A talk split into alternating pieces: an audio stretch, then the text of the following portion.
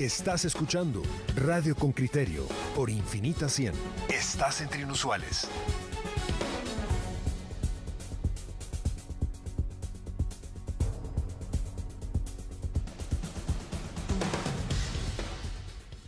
Bueno, vamos, vamos a hablar con un fiscal que ha sido trasladado de fiscalía y justamente ha sido mm, protagonista de, de, algunas cuestiones en estos últimos días en relación con el traslado y con amenazas que, que manifiesta que ha podido recibir. Nos referimos al fiscal Eduardo Pantaleón. Fiscal, buenos días, ¿qué tal? ¿Qué tal? Muy buenos días, Pedro. Muy buenos días, Claudio. Muy buenos días, Juan Luis. Un saludo a la audiencia de Con Criterio. Estoy a la orden. Gracias, fiscal. Le, le voy a pedir primero, por favor, que, que, se presente usted, que le diga a nuestra audiencia quién es, cuántos años tiene, eh, si ya se graduó usted como, como abogado y cuánto hace que se sumó al Ministerio Público. Esa es, digamos, la primera pregunta, por favor, denos sus generales. Claro, muchas gracias, Juan Luis. En principio debo manifestarles que me expresaré en el transcurso de esta entrevista en mi derecho de libre emisión del pensamiento y expresión, por ser este un tema que me atañe específicamente a mí. Eh, con relación a la pregunta, manifestarles que mi nombre es Eduardo Gabriel Pantaleón Reyes, tengo 28 años de edad, eh, ingresé a trabajar al Ministerio Público el 2 de mayo del año 2013, soy aproximadamente cerca de cumplir 8 años, y en la Fiscalía contra la Corrupción eh, mi paso fue de 4 años y 7 meses aproximadamente. Muy bien, ¿y, y podrías contarnos, por favor, eh, en qué consistió tu rol en este caso que, que, investiga a presunta corrupción en el Instituto de Atención a la Víctima? Claro. Eh, tuve acercamiento por parte de una persona quien a través de las diferentes investigaciones que he tenido a mi cargo me manifestó su confianza, eh, indicándome que había llevado de cerca el trabajo que yo estaba realizando en la fiscalía y de esa cuenta pues se sintió en confianza de poderme eh, expresar o estar dos hechos de corrupción muy puntuales que se estaban en el Instituto para la de Atención a la Víctima. De... Eh, eh, fiscal, hay un problema de comunicación, no sé si se está usted moviendo. Dos, dos, dos denuncias. No, ese es nuestro... ¿Me escuchan? Sí, Eh, sí. ahorita sí. Sí, lo escuchamos. Repita, por favor.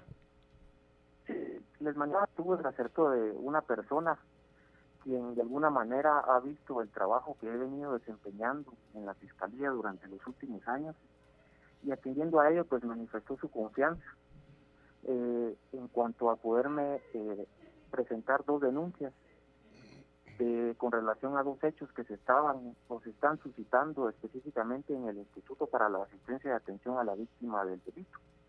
De esa cuenta pues yo facciono los dos documentos y es así como inician las investigaciones el 22 de abril de este año.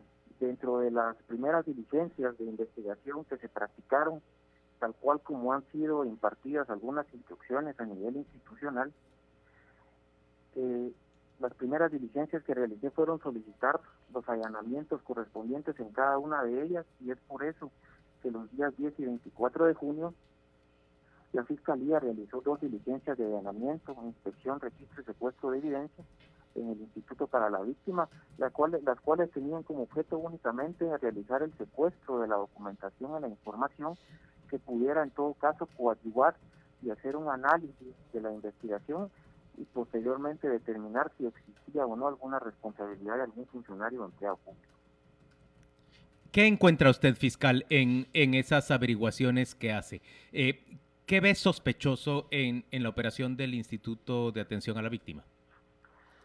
Pues a manera muy preliminar no, no podría indicarles qué, qué pude observar de sospechoso tomando en cuenta que la investigación apenas estaba iniciando. Obviamente el secuestro de la documentación era lo que nos iba a nosotros a llevar o a orientar a determinar si había alguna conducta eh, delictiva que pudiese ser en todo caso reprochable y poder ser atendida ante un tribunal eh, de justicia. Sin embargo, pues a raíz de mi salida de la fiscalía, esas investigaciones van a ser trasladadas a otro grupo de fiscales quienes deberán continuar con el diligenciamiento de las mismas. Eh, fiscal, usted eh, ha denunciado pues amenazas o riesgo. Y, el Ministerio Público le ha hecho tres o cuatro análisis de riesgo. Y, y, parece que se concluye que justamente por ese riesgo que usted tiene después de, del análisis o de los análisis que se le han hecho, le cambian de lugar quiero indicarle, Pedro, que no he formulado ninguna denuncia al respecto. Sin embargo, eh, hace aproximadamente un poco más de un mes se me practicó una evaluación de riesgo por parte de personal del Departamento de Seguridad, en la cual se me hacen eh, una serie de preguntas, las cuales a mi criterio no son normales o no son típicas de un análisis de riesgo como tal. Una de ellas es que se me cuestionó en cuanto a que yo indicara si tenía por mi vida o sentía un riesgo al estar a, cargo o al frente de estas investigaciones. Y mi respuesta simple y sencillamente fue indicarle a esta persona que el riesgo existe para todos los trabajadores y colaboradores del Ministerio Público, independientemente de la fiscalía en la que nos encontremos ubicados o destinados, el riesgo siempre será latente para un trabajador de la institución en las manos del crimen organizado, no existe distinción de puestos o de fiscalía, simplemente hay un señalamiento directo hacia el Ministerio Público y es con base a, a ello que yo orienté mi respuesta. En ningún momento yo indiqué que tenía por mi vida o que sentía un riesgo por llevar a cabo estas investigaciones. Otra pregunta que se me formuló fue cómo yo, cómo me sentía yo eh, de estar en esta fiscalía y mi respuesta muy categórica fue, y así lo, lo seguiré expresando, es de que yo estaba bien, estaba tranquilo en la Fiscalía contra la Corrupción, tenía a cargo diferentes investigaciones que iban avanzando eh, de manera rápida, es decir, nunca manifesté alguna inconformidad o algún problema que yo hubiera tenido acá en, en la Fiscalía contra la Corrupción, es por ello que a mí me contraría mucho que en el acuerdo de traslado que se me notificó el día viernes por la tarde, se haga ver de que mi lado pues, por medio de una recomendación que se realizó el despacho de la señora general, donde se dio la posibilidad de realizar la paralización del Cuando lo se me, notificó con relación a, a, la evaluación de riesgo que se me practicó, es que yo procurara limitar publicaciones en redes sociales para evitar el plagio de fotografías que pudieran exponer mi vida. A su vez, que procurara o evaluara la posibilidad de instalar cámaras de seguridad en mi vivienda. Es decir, existe una incongruencia totalmente clara en cuanto a lo que se informó al despacho de la fiscal general y lo que a mí se me informó.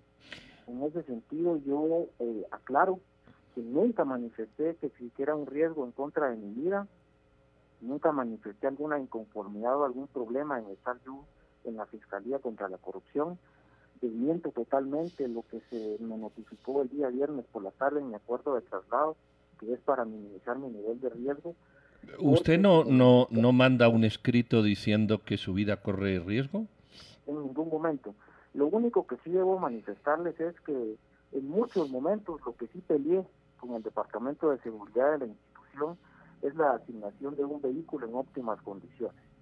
Si bien es cierto, desde que se me asignó el dispositivo de seguridad desde el 4 de octubre del año 2019, desde ese momento se me asignó un, vehículo el cual estaba en condiciones eh, deplorables, no tenía neumáticos, no tenía luces, no tenía asientos, y ese, ese es el sentido, o esa es la función del Departamento de Seguridad eso lo establece el acuerdo número 5-2010 del fiscal general de la República y jefe del Ministerio Público en su artículo 5.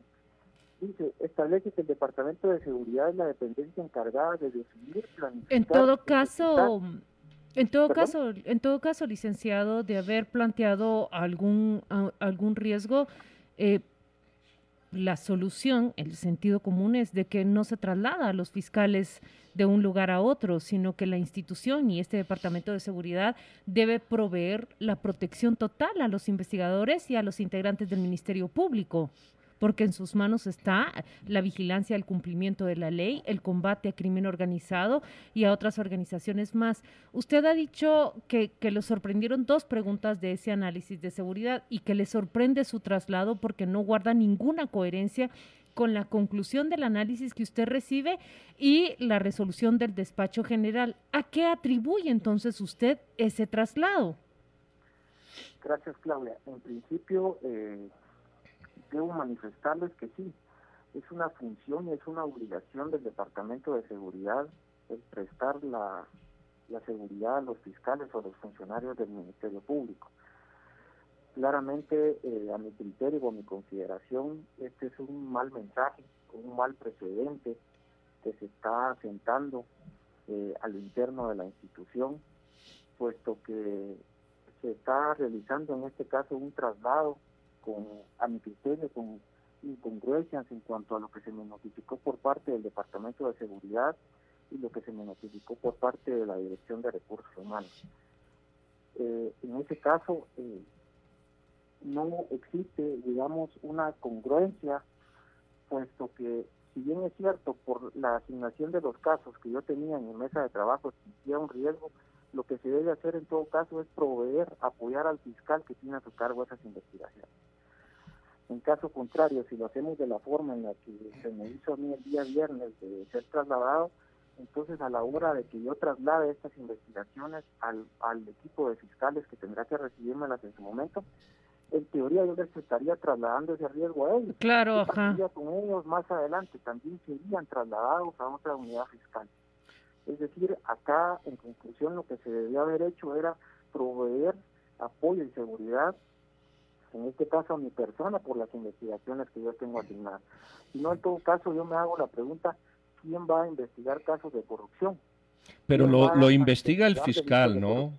E, este, e, este, Eduardo, lo, usted es auxiliar fiscal de una fiscalía.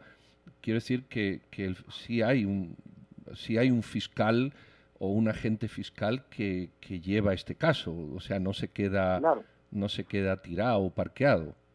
Claro, pero si eh, hablamos sobre la base de que el traslado se efectúa para minimizar el nivel de riesgo derivado de las investigaciones que, investigaciones criminales, ¿no? entonces, si bien pues yo les voy a trasladar en este momento las investigaciones a un local, pero de su traslado que va a tener a su cargo. Es decir, acá no existe motivo o justificación para poder eh, promover mi traslado. Yo eh, desde el día viernes por la mañana que recibo la llamada por parte de la Dirección de Recursos Humanos en la que se me notifica que debo comparecer para, para poder firmar una acción de personal que se estaba promoviendo en mi contra, no, no lo había analizado, no lo había previsto de esta forma. Sin embargo, al ser notificado, y al ver la, el contenido del documento que se me notificó, lo primero que se viene a mi mente es que el traslado se promovió probablemente derivado de las investigaciones que tenía asignadas, puesto que como le indicaba, nunca tuve ningún problema al interno de la fiscalía, fiscal nunca tuve alguna acción disciplinaria en mi contra. Déjeme preguntarle, déjeme preguntarle de manera directa este traslado suyo retrasa el caso que se investiga sobre presunta corrupción en el Instituto de Atención a la Víctima. Hay por lo menos un oyente con criterio que se comunica diciendo, ese es el esfuerzo, proteger a, las autoridades del Instituto Nacional de la Víctima. ¿Usted comparte esa idea? Fíjese, Juan Luis, que no, no retrasa únicamente los casos del Instituto de la Víctima, retrasa todos los casos que tengo o que tenía asignados a mi mesa de trabajo.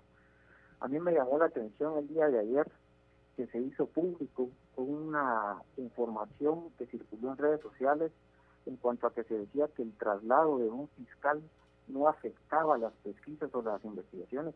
Por supuesto que las afecta.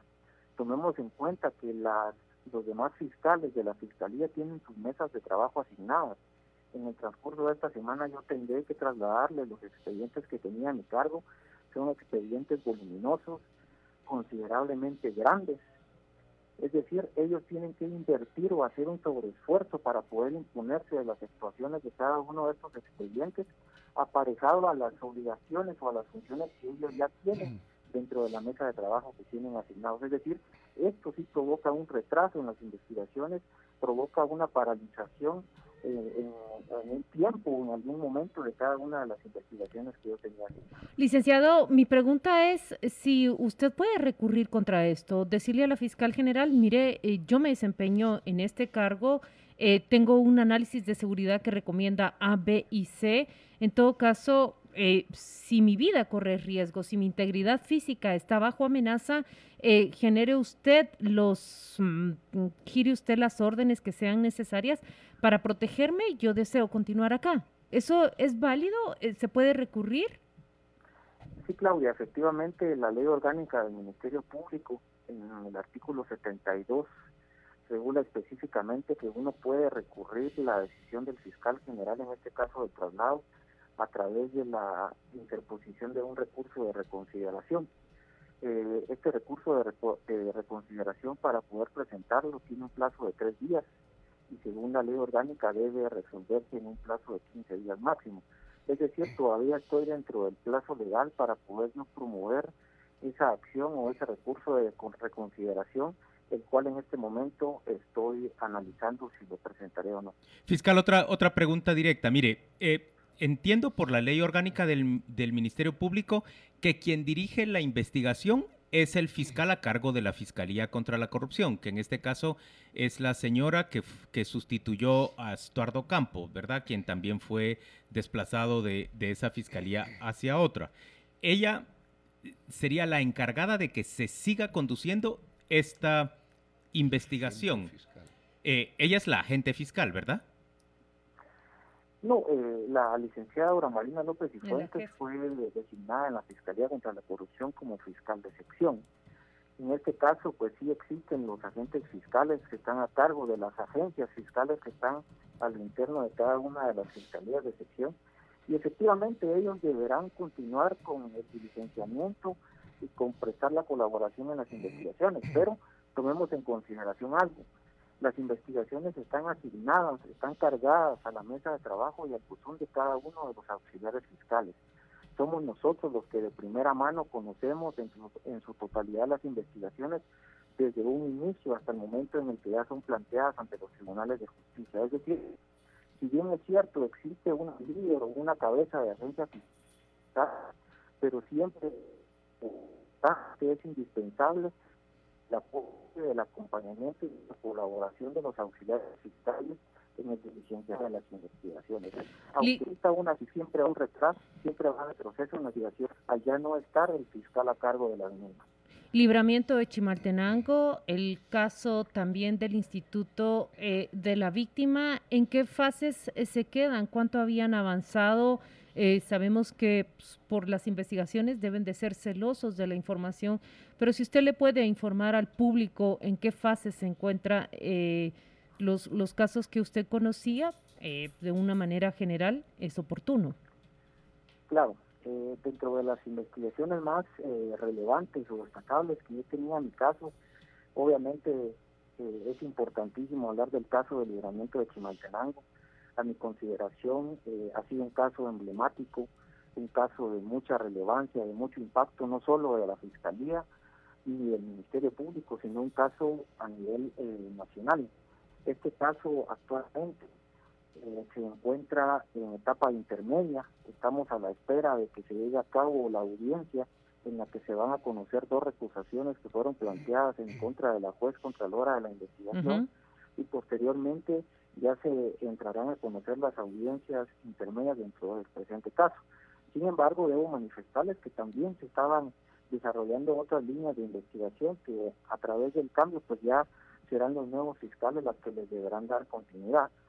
En el mismo sentido, manifestarles que el caso relacionado con el Ministerio de Cultura y Deportes también se encuentra en, en etapa intermedia, también es un caso muy importante que derivó, que motivó la realización de tres diligencias de allanamiento en el Palacio Nacional de la Cultura. También están eh, las investigaciones relacionadas al Instituto de Atención a la Víctima del Delito.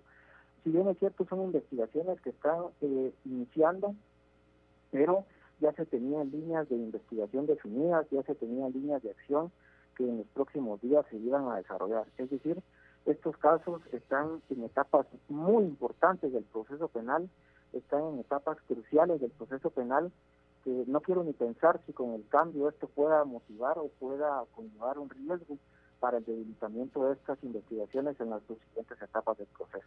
Eduardo, eh, yo recibo copia de un de un memo o de, de una comunicación que haces por escrito hacia, hacia el Ministerio Público en que voy a leer un párrafo. Supongo que es la comunicación en la que solicitas un mejor vehículo que el que te había sido asignado en 2019. Dice, sin embargo, es preciso hacer de su conocimiento que ante el inminente riesgo que corre mi vida y la de los compañeros de seguridad por los diversos casos que poseo asignados a mi mesa de trabajo, en los cuales me he visto involucrado en amenazas de muerte y de otra índole por parte de sindicados y familiares, asimismo que en dispositivos electrónicos que han sido objeto de secuestro se han encontrado imágenes en las que figura mi persona y la fachada del edificio que alberga la sede de la Fiscalía contra la Corrupción.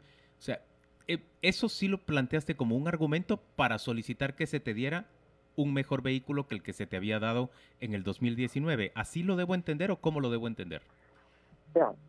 Eh, a mí el dispositivo de seguridad se me asigna el 4 de octubre del año 2019. Eh, la asignación de este dispositivo de seguridad se deriva de una investigación que yo tenía a mi cargo relacionada con una estructura criminal que se desarticuló en la municipalidad del municipio de Zacapa, del departamento de Zacapa. Es ahí donde se reciben esa serie de amenazas, de comentarios por parte de familiares de los sindicados que se estaban eh, que se estaba promoviendo su primera declaración en ese momento y desde, como lo comentaba al inicio, desde que se me asignó el dispositivo de seguridad, se me asignó un vehículo en condiciones deplorables y eso fue lo que yo insistí y peleé por muchos momentos. Porque si bien es cierto, existía el vehículo, pero si no está en óptimas condiciones, en cualquier momento uno puede quedarse varado en cualquier espacio de la ciudad capital o del departamento de la República y eso ya provoca un riesgo para nosotros poder estar expuestos en la vía pública. Es decir, a raíz de las investigaciones, si bien es cierto, existe, claro que existe cierta vulneración por los diversos actores político-económicos que se encuentran de alguna manera involucrados o en calidad de en estas investigaciones. Es decir, eh, siento que se quiere sacar de contexto este tema, como lo indicaba siempre, lo, lo único que hice fue pelear por la obtención, por la asignación de un vehículo últimas condiciones, nunca recibir posteriormente a esto, derivado de las actuales investigaciones a mi cargo, una latente riesgo latente, sino en todo caso no movió mi cargo desde el inicio, yo tenía asignado ese caso de sacar. ¿Por qué, ¿Por qué se promueve mi salida ahora cuando ya tengo asignados, cuando ya se habían realizado acciones importantes en casos de libramiento de Chimaltenango, del Ministerio de Cultura, en los casos relacionados con el Instituto de la Víctima. Es decir, no tiene congruencia el argumento que se utiliza o la justificación que se me hace ver para promover la salida de la Fiscalía. Es decir, en, resumen, usted afirma que lo sacan eh, inapropiadamente porque de alguna manera llevaba ciertos casos, eh, sí le han hecho análisis de seguridad cada año para ver cómo está y, y bueno, tal y como Juan Luis ha leído, sí manifiesta que se siente amenazado. Eh, eh, el Departamento de Seguridad recomendó su traslado justamente por esas manifestaciones de inseguridad? No, mi, mi, traslado o la recomendación que, hace el Departamento de Seguridad se deriva de la última evaluación de riesgo que se me practicó hace poco más de un mes. Es decir, a mí se me practica esa evaluación de riesgo, se me hacen esas preguntas muy puntuales que yo indicaba al inicio que a consideración no son eh, preguntas típicas que se hacen dentro del contexto de una evaluación de seguridad. Es decir, lo único que se hace en el mismo es evaluar el, funcionamiento o el servicio de los compañeros que se tienen asignados, ver cómo va el diligenciamiento de las investigaciones, si se tienen investigaciones nuevas en las que hayan actores o sindicados de alguna manera relevantes para que se pudieran en todo caso extender el apoyo o el servicio de un dispositivo de seguridad. ¿Y, el Departamento de Seguridad no recomienda su traslado? Vean, el documento que se le notifica al despacho o a la Secretaría General del Ministerio Público es un documento que yo hasta el momento nunca no he tenido a la vista, no he tenido la oportunidad de poderlo leer.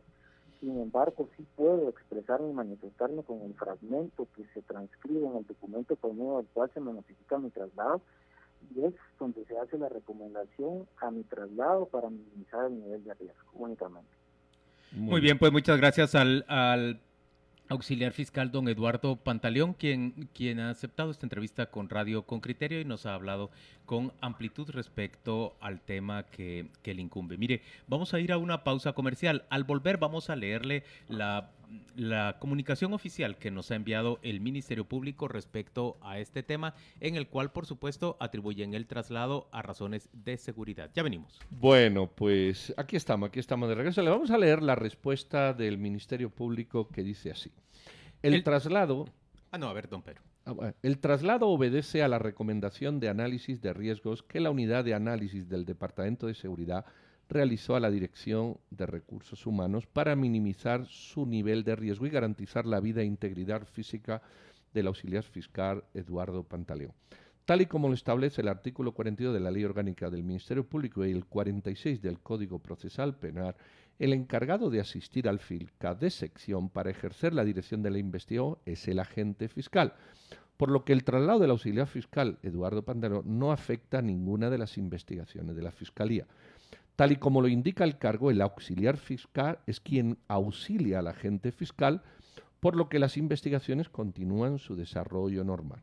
Respecto al tema de seguridad, el auxiliar fiscal eh, Eduardo Pantaleón, con fecha 14 de mayo de 2021, remitió oficio a la Dirección de Seguridad haciendo del conocimiento del inminente riesgo que corría su vida y de haber sufrido amenazas de muerte y otra índole, por lo que se solicitó evaluar la situación. Hasta ahí el comunicado que de alguna manera eh, coincide con algunas de sus de, las apreciaciones de, algunos oyentes.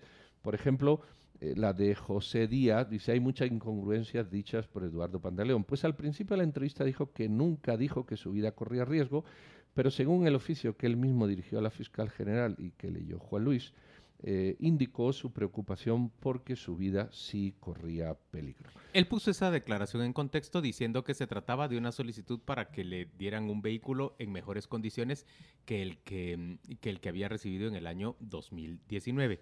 Miren, les presento algunas de las reacciones que están teniendo nuestros oyentes, aparte de la de José Díaz que ya leyó Pedro y que en términos generales pone en duda lo que dice Eduardo Pantaleón.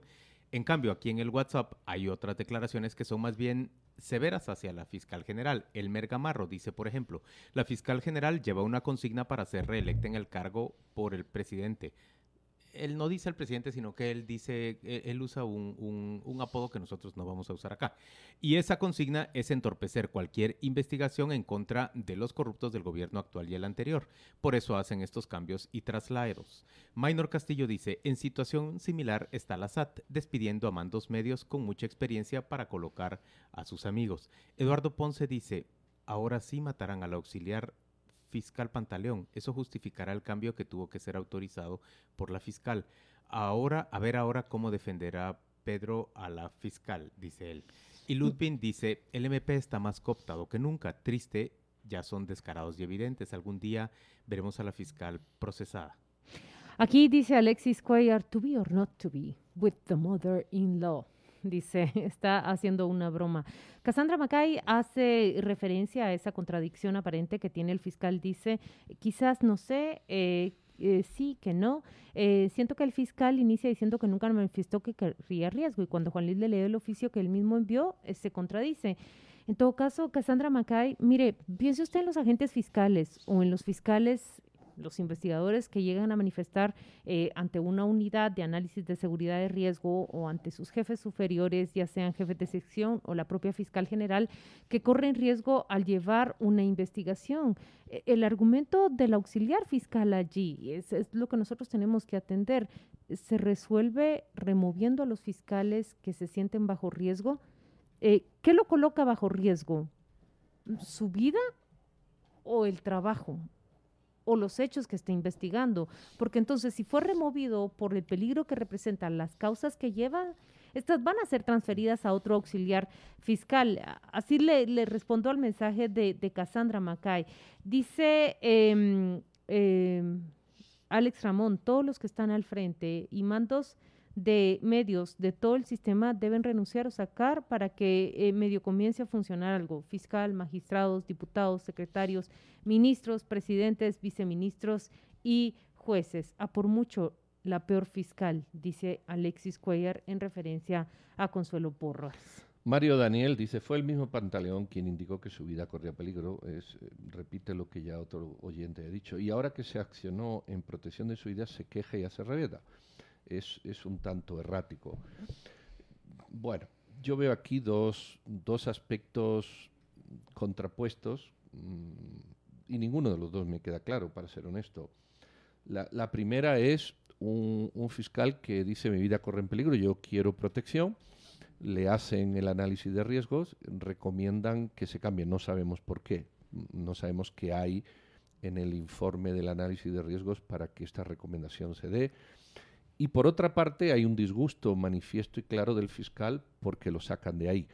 Eh, mm, y esos son los dos extremos. Yo no, no honestamente, igual que los oyentes, hay quienes opinan en una dirección y dicen aquí hay una rabieta y hay quienes opinan en la otra, ¿verdad? Yo hago dos puntualizaciones a lo que vos acabas de decir. La primera es que el, el fiscal Pantaleón nos dice que su comunicación tiene que ver con la solicitud de un mejor vehículo, aunque usa esos argumentos cuya extracción, solo nos envían ese pedacito, no nos envían el, el ¿cómo se llama? El, el memorial completo que él le dirigió a, a, las autoridades del MP para solicitar ese vehículo, ese vehículo en mejores condiciones. Eso por un lado. Y por el otro lado, a mí me parece también que en este caso, este caso más bien, se suma a otros casos como el del fiscal Estuardo Campo, antiguo fiscal a cargo de, de la lucha contra la corrupción, y que parecía ir avanzando en un tema como el del Insibume, la, la, contratación de empresas de un diputado al que le fue otorgado el Insibume como su parcela de poder o su feudo de poder durante este gobierno, eh, la contratación por más de 27 millones de quetzales, y, y, digamos ese caso se queda dormidito. Cuando yo cuestiono en el Ministerio Público me contestan es que no se ha recibido un informe que se tiene que recibir de parte de, de la Contraloría. Yo que veo a la Contraloría como una herramienta política eh, al uso de, de, de, quienes tienen poder, o sea, pienso que la Contraloría bien puede estar retrasando ese, ese informe y recuerdo que Iván Velázquez en algún momento le dijo al exfiscal Campo, es que si usted depende de la Contraloría, nunca va a poder avanzar en una investigación, pues. Eh, eh, de manera que esto se suma a una, a una idea que no es nueva, que ya está establecida. Dice José Figueroa, el problema de la fiscal general es que está en campaña para una reelección. Dice, amén a todo, fuerte candidata para aparecer en la lista Engel. Dice Andrea Natalia, Andrea Natalia Castellanos, si el MP no puede garantizar la seguridad de sus fiscales, ¿cómo va a garantizar la seguridad de la ciudadanía? Todo se lo quiere justificar a la vigilante. Eh, Pero es que el MP dice, no tiene la obligación de garantizar la seguridad de la ciudadanía, ¿no? Eh, es el no se garantiza la no, seguridad avanzar, de la ciudadanía es, es hacer avanzar la acción de... pública penal. Exacto, es que claro, cuando una persona, pero es que eso es una falacia comparativa. Eh, ¿Cómo va a garantizar el MP la seguridad de sus fiscales si no puede garantizar? Es que está, no es eso. O sea, es como si dice, ¿cómo el MP va a garantizar las investigaciones si mi perro no come no se come por la mañana. Y, ¿y qué tiene que ver una, una cosa con la otra? Pues no, es igual, eh, esa no es la labor del MP, ¿no? No lo entendí así. La labor del, bueno. del MP, si nos vamos, digamos, a la letra eh, literal, es el guardián del cumplimiento de la ley. Eh, yo lo entiendo así. Cuando se cumple la ley, se generan sociedades y espacios más pacíficos, menos violentos. Así lo entiendo. No es que ella te está garantizando la seguridad, sino a través del cumplimiento de la ley te garantiza una sociedad y un ambiente mucho más estable. Sergio Consenga dice, no tiene sentido que sea removida porque su vida corre peligro. En todo caso, lo lógico era que se reforzara la seguridad del auxiliar fiscal. Pero a todos luces el objetivo es desarticular la investigación del Instituto de la víctima. Dice eh, Edwin Rosales, tanta a, a, a, mí me gustaría, a mí me gustaría leer el informe de seguridad que nadie ha leído. Eh, entonces, cuando, cuando se interpretan como hacen algunos oyentes, no, esto es por esto, esto es por aquello, esto no se tiene que hacer así, pero nadie ha leído el informe de seguridad. Nadie, no lo ha leído nadie. Es más, no lo ha leído ni el propio fiscal que dice, a mí solo me llegó un párrafo. Entonces, si no se hacen evaluaciones de seguridad, porque no se hacen. Y si se hacen y se toman unas medidas, porque están mal tomadas. Eh, eh, pero lo único que nos llevaría a una conclusión mínimamente racional, mínimamente racional, es leer el informe de seguridad. Eh, yo en lo personal, que he hecho informes de seguridad de otras cosas, no de esto, ni, ni he leído este, es muy pertinente la pregunta que le hicieron a él. Es enormemente pertinente. El fiscal no la ve pertinente, pero para mí es enormemente pertinente. Porque la pregunta es, mire, ¿usted se siente amenazado ahí? Es importante porque es la actitud personal de, alguien en el lugar. Entonces, si tú te sientes ahí amenazado, por poner un ejemplo, ¿no? da igual las amenazas que tenga, la seguridad es una percepción y la amenaza es una sensación. Entonces, si tú te sientes amenazado, si tú dices que no, es evidente por ahí no va el problema. En todo caso, la respuesta, así como dices tú, qué pertinente la pregunta que le hicieron, que él consideró fuera de lugar, extraña. Pero es pertinente. Pero la respuesta también fue muy pertinente. Claro, claro. Porque hasta el momento el fiscal dice, yo no me sentía amenazado en mi puesto de trabajo, yo no veía riesgos venir hacia mí, estaba sometiendo a consideración de sus jefes y de esa unidad de seguridad eh, las necesidades que tenían. Miren, para que yo desempeñe un mejor trabajo, para que yo que estoy tocando todos estos casos resguarde mi seguridad, necesito un vehículo en buenas condiciones. Claudia, pero el análisis de seguridad del que lo va a parte del escrito que a quien se lo va a hacer genera. Y el fiscal genera este escrito ante el inminente riesgo que corre mi vida y la de mis compañeros. O sea, él genera eso. Entonces, el que hace el análisis empieza por, por, por preguntar ¿Por qué él se siente así? Porque él lo manifiesta. No sé si me expliqué. Entonces hay que leer ese análisis de seguridad para concluir algo racional. Yo, veo dos cosas que me parece razonable, que una de ellas la está señalando Rosy Fuentes. Dice, el traslado del fiscal Pantaleón no resuelve el problema. Lo, lo protegen del riesgo por las investigaciones que lleva y ahora qué. El fiscal que lleva en el futuro esos casos tendrá el mismo riesgo si no resuelve... si existe ese riesgo. Si no resuelve la señora Porras el verdadero tema, protegerlos y darle seguridad a sus fiscales. eso, eso, está diciendo Rosy, esa es una cosa. Pero la otra cosa que creo yo que es más relevante todavía es que, así como dice Pedro, las percepciones son muy importantes. La percepción es que el Ministerio Público, que la fiscal general traslada a personas para que no avancen en casos de corrupción de funcionarios del momento.